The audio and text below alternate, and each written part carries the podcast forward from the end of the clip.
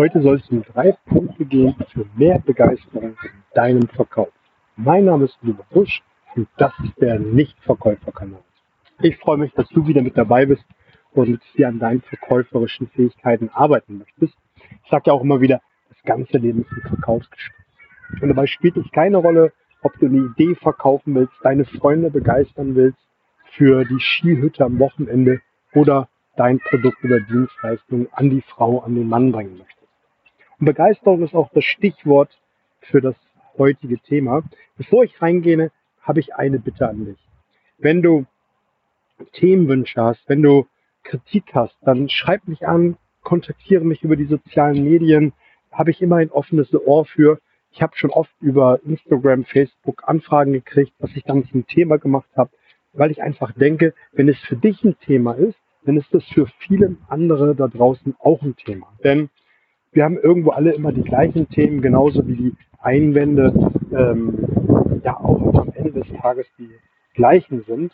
Es ist entweder zu teuer, kein Geld, kein Bedarf, zu groß, zu klein, zu dick, zu dünn, was auch immer am Ende die Wahrheit ist, aber am Ende sind es immer sieben, acht Einwände.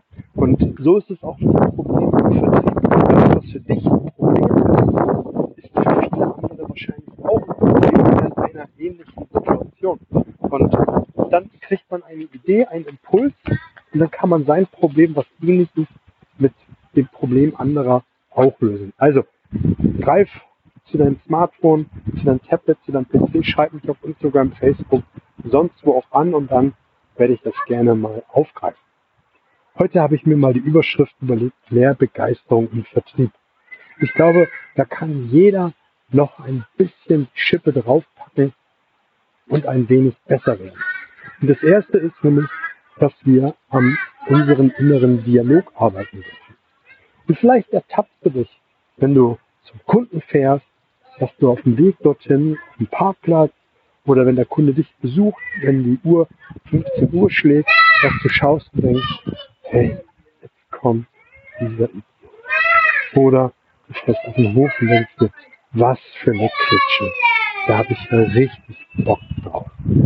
Und wenn du schon mit, mit so einem inneren Dialog in das Gespräch gehst, glaubst du, dass du dann einen coolen Umsatz machst? Glaubst du, dass du die Bedürfnisse, die Wünsche, Sorgen, Nöte deines Kunden wirklich verstehst? Ich möchte dir mal ein Beispiel geben, was ich vor einiger Zeit gehabt habe. Ich glaube, ich habe das schon mal in einer Podcast-Folge mit aufgegriffen. Ich bin mit einem Coachie zu einem Kunden gefahren und das war nicht die beste Geschäftsbeziehung, möchte ich es mal an dieser Stelle so formulieren. Es war schwierig mit dem Kunden, es war die letzten Jahre schwierig, die Umsätze waren suboptimal, es lief einfach nicht rund. Und auch der Typ, naja, ich kann mir bessere Gesprächspartner wünschen als diesen. Und mein Coach der sagte auch direkt, ah, das wird doch blöd und hat dann seinen inneren Dialog, den er, den er gehabt hat, mir gegenüber verbalisiert und gesagt, was ihn alles stört. Und ich habe dann einen Moment überlegt und habe dann zu ihm gesagt, hey, schau mal, der arbeitet in so einem komischen Laden. Die machen wahrscheinlich nicht die besten Umsätze. Dann hat er wahrscheinlich Druck von oben. Also auch bei ihm läuft alles rund. Dann habe ich zu ihm gesagt, lass uns mal den Faden weiterspinnen. Versetz dich doch mal einen Moment in seine Lage. Möchtest du in dieser Bude arbeiten? Und je mehr er über, darüber nachdachte, wie es für ihn sein könnte, desto mehr hat sich sein innerer Dialog und auch die Einstellung ihm gegenüber verändert. Und auf einmal war es nicht mehr so schlimm. Er hat dann verstanden, vielleicht kann der auch gar nicht. Und trotz, dass er, und seht es mir nach, dass er vielleicht Idiot ist, dann auch noch diese äußeren Umstände ihn zu einem noch größeren Idioten werden lassen, dass er einfach dann auch nicht alles konnte, als wie so eine Verhaltensweise an den Tag legen. Und das half dann mein Coach einfach auch anders in das Gespräch reinzugehen. Wir haben ihn noch ein bisschen ihn anders geprimed und er konnte dann ganz einfach ein besseres Gespräch führen. Und das war das beste Gespräch seit langem mit diesem Kunden. Und es war echt gut geklungen. Das ist schon so ein schönes Beispiel dafür, wenn man einfach mit einem äh, blöden Dialog ins Gespräch geht.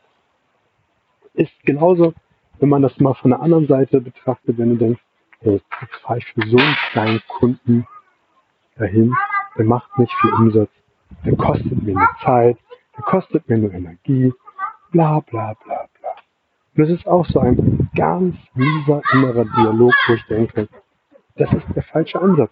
Auch so ein kleiner Kunde kann mal großer werden, den kann man vielleicht in Zukunft anders behandeln, aber du kannst mit einer anderen Einstellung hingehen. Wenn du schon hinfährst, kannst du ihn anders bedienen. Und das ist eine Sache, worüber man mal nachdenken darf. Und ich möchte dir an dieser Stelle nochmal so einen kleinen Hack geben, wie du auch deinen inneren Dialog einfach, einfach mal ein bisschen zurückfährst. Wenn du nämlich merkst, dass, das, dass du einen inneren Dialog hast, der da gerade aufkommt, der negativ ist, empfehle ich dir an dieser Stelle einfach mal innerlich Stopp zu sagen. Und einfach mal ein bisschen auf Distanz zu gehen und dir so eine innerliche, um das mal so ein bisschen bildlich zu sprechen, dir innerlich eine rote Alarmglocke zu visualisieren, dass das ein innerer Dialog kommt.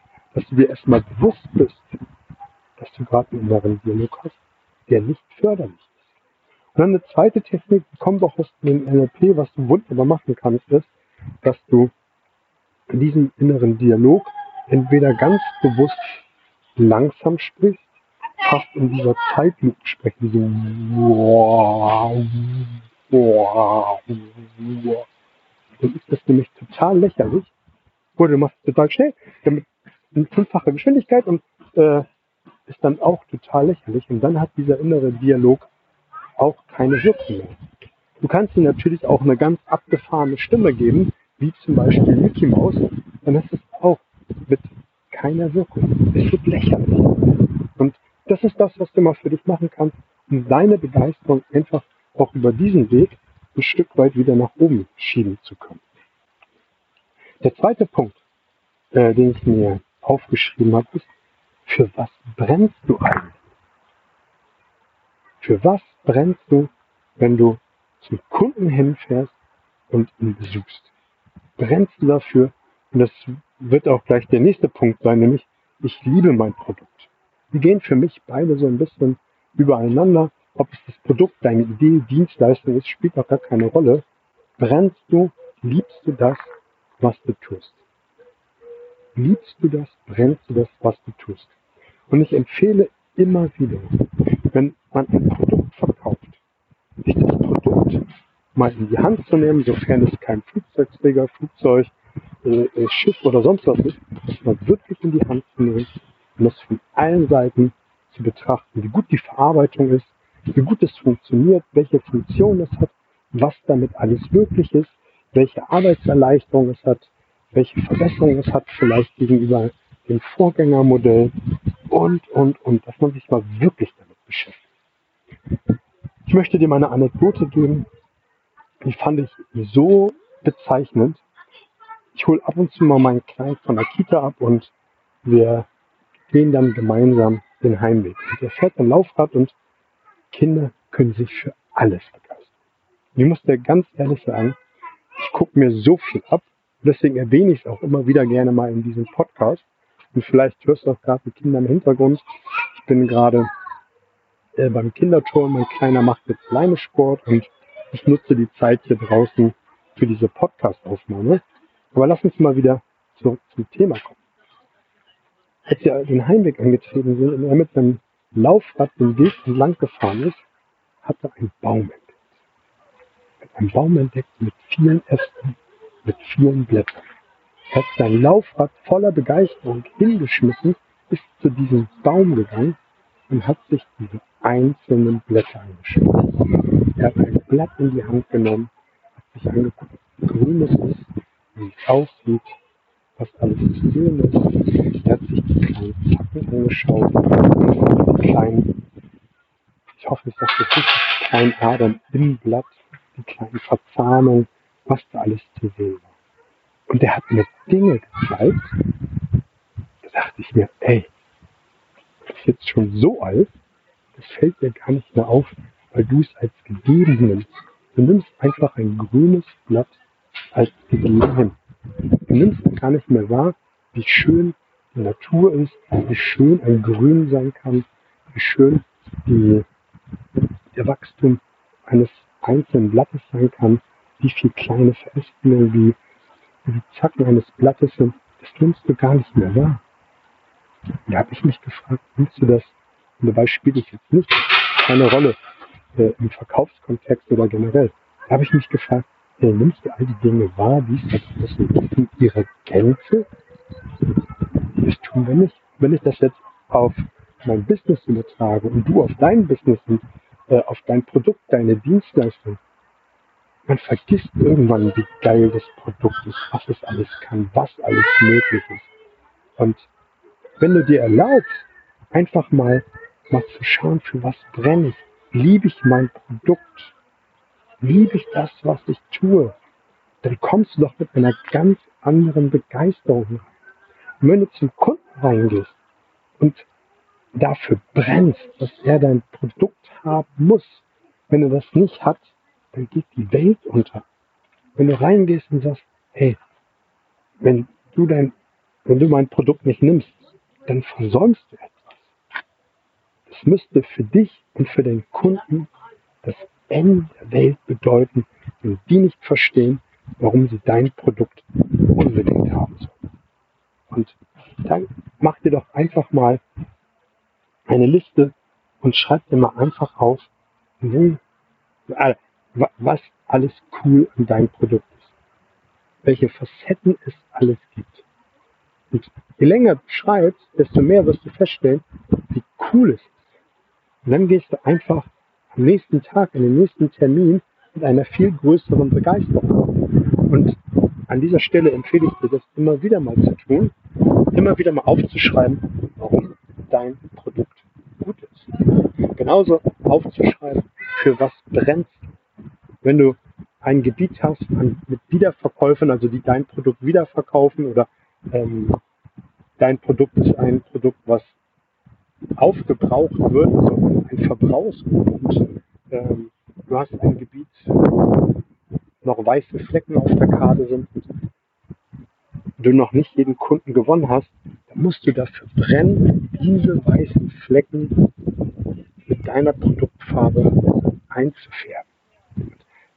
mit dieser Begeisterung musst du rausgehen und sagen, hey, wenn die das nicht fühlen, dann geht die Welt unter. Geh mal mit dieser Idee mit und dafür musst du brennen und lieben.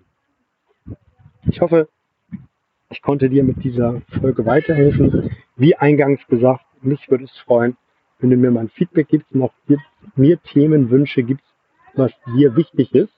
Wenn du Bock hast auf eine Zusammenarbeit in Form eines Coachings oder eines Workshops, ja, ich habe noch zwei offene Workshops dieses Jahr, erstes November und erstes Dezember Wochenende in Hamburg, immer anderthalb Tage lang. Da geht es um das Mindset, da geht es darum, in die Gedankenwelt des Kunden einzusteigen, um wirklich zu verstehen, was ihm wichtig ist, und dann so zu präsentieren, ähm, dass dir leichter, mit dem Kunden leichter ein Ja von den Lippen kommt. Ich wünsche dir eine tolle Zeit. Alles Gute.